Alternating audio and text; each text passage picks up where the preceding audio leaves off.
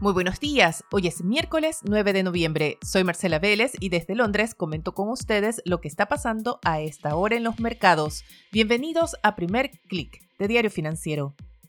¿Recuerdan cómo ayer comenzamos este podcast conversando sobre esa esperada marea roja que anticipaban los republicanos, un triunfo contundente en las elecciones de parlamentarios y gobernadores que se realizaron ayer en Estados Unidos? Bueno, se quedan sin su marea roja, ni siquiera podemos hablar de una ola grande en estos momentos. Los resultados anticipan por ahora que los republicanos sí están todavía con el chance de quedarse con la mayoría de la Cámara de Representantes. Incluso podrían todavía esperar ganar la mayoría en el Senado, pero la verdad es que se trataría de mayorías mínimas. Hubo resultados sorprendentes durante la noche de ayer, pero uno de los más destacables es el mal desempeño de los candidatos que fueron respaldados directamente por Donald Trump. Se trata de candidatos que han respaldado la versión del expresidente de que le robaron la última elección y la verdad es que por ahora lo que están mostrando los resultados es que los estadounidenses pueden respaldar las ideas republicanas, pero no necesariamente a las de Trump y sus seguidores.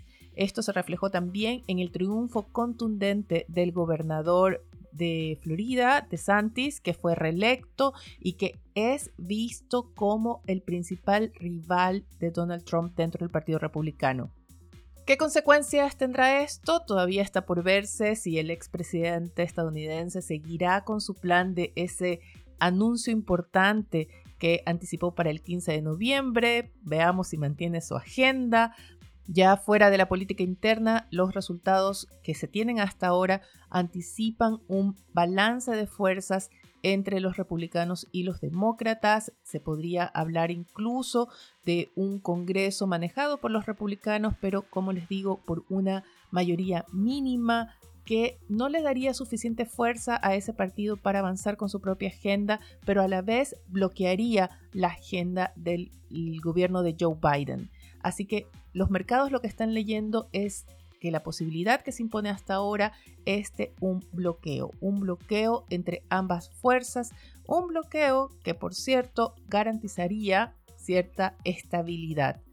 Recuerden que a los mercados lo que menos les gusta es lo impredecible, así que incluso podría crearse un ambiente favorable para un repunte de las acciones estadounidenses.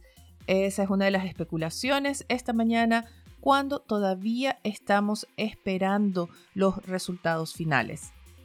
Por ahora los mercados están un poco indecisos sobre qué dirección tomar. Hemos visto bastantes cambios de dirección, al menos en lo que se trata de la sesión europea. Los futuros de Wall Street, eso sí, están cayendo a esta hora, anticipan una apertura con bajas. El Nasdaq cae 0,30%, el SP 500 pierde 0,35%. En Europa el stock 600 cae 0,61%. Tenemos todavía al IBEX español tratando de mantenerse en verde, pero ha recortado los avances. Y en Asia tenemos una caída del índice regional de 0,35%. Salgamos de la renta variable y vayamos al dólar. La divisa estadounidense operaba hasta hace algunos minutos con tendencia a la baja, sin embargo ha cambiado de dirección y en estos momentos el índice global del dólar sube ya 0,19%. Pero la atención esta mañana no está en el dólar, no está en las acciones tecnológicas, no está en la bolsa estadounidense, está en la industria de los criptoactivos. Ayer se anunció un sorpresivo movimiento, un verdadero sismo en la industria de las criptomonedas y de los criptoactivos en general. La bolsa de criptomonedas Binance anunció un acuerdo para adquirir a FTX. Para que se hagan una idea, esto sería como que Goldman Sachs fuera a comprar JP Morgan. Estamos hablando de dos de las bolsas de criptomonedas más importantes y lo que es más sorprendente y lo que genera muchas dudas es que hasta hace algunos días FTX hablaba de comprar un banco, Esta es una empresa que salió al rescate de los criptoactivos, que salió al rescate de la criptoindustria en junio del año pasado y que está liderada por un personaje bastante interesante, es un joven de 34 años, Sam Bankman Fried, que ha hablado muchas veces de la necesidad de regular más la industria, de transparentarla.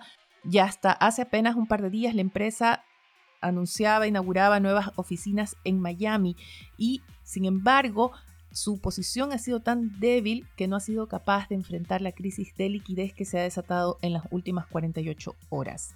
Estamos muy pendientes de lo que pase en esta industria que seguramente va a seguir dando de qué hablar. Vamos a ver víctimas de esta posible caída de FTX. Y esto está afectando a las criptomonedas. Vemos fuertes caídas de hasta 9%, de casi 9% en el caso de Ethereum también. Las caídas en el Bitcoin son menores, 4,72%. Sin embargo, esta criptomoneda, que es la de referencia, aunque algunos no estén de acuerdo, cae a 17.763 dólares, uno de sus niveles más bajos, y acaso no el nivel más bajo en más de dos años. Vayamos ahora a la agenda para hoy. Wall Street está pendiente de esos resultados electorales, de que se confirme cómo queda ese balance de fuerzas en el Congreso. También tendrá la mirada puesta en el reporte de inventarios mayoristas de octubre, sobre todo cuando se espera que mañana haya una nueva lectura de inflación en Estados Unidos. A propósito de inflación, en Chile tuvimos ayer la confirmación de una desaceleración del IPC, la inflación anual bajó a 12,8% y Diario Financiero recoge en su edición de hoy las proyecciones del mercado local ya para la primera baja de tasas del Banco Central. Ayer escribía en Twitter que estamos viendo el resultado de una acción temprana del Banco Central de Chile. Tal, lo mismo está sucediendo en Brasil, donde también comienza a desacelerarse la inflación. Hoy tendremos cifras de inflación en México. El mercado también está esperando una desaceleración del IPC en ese país.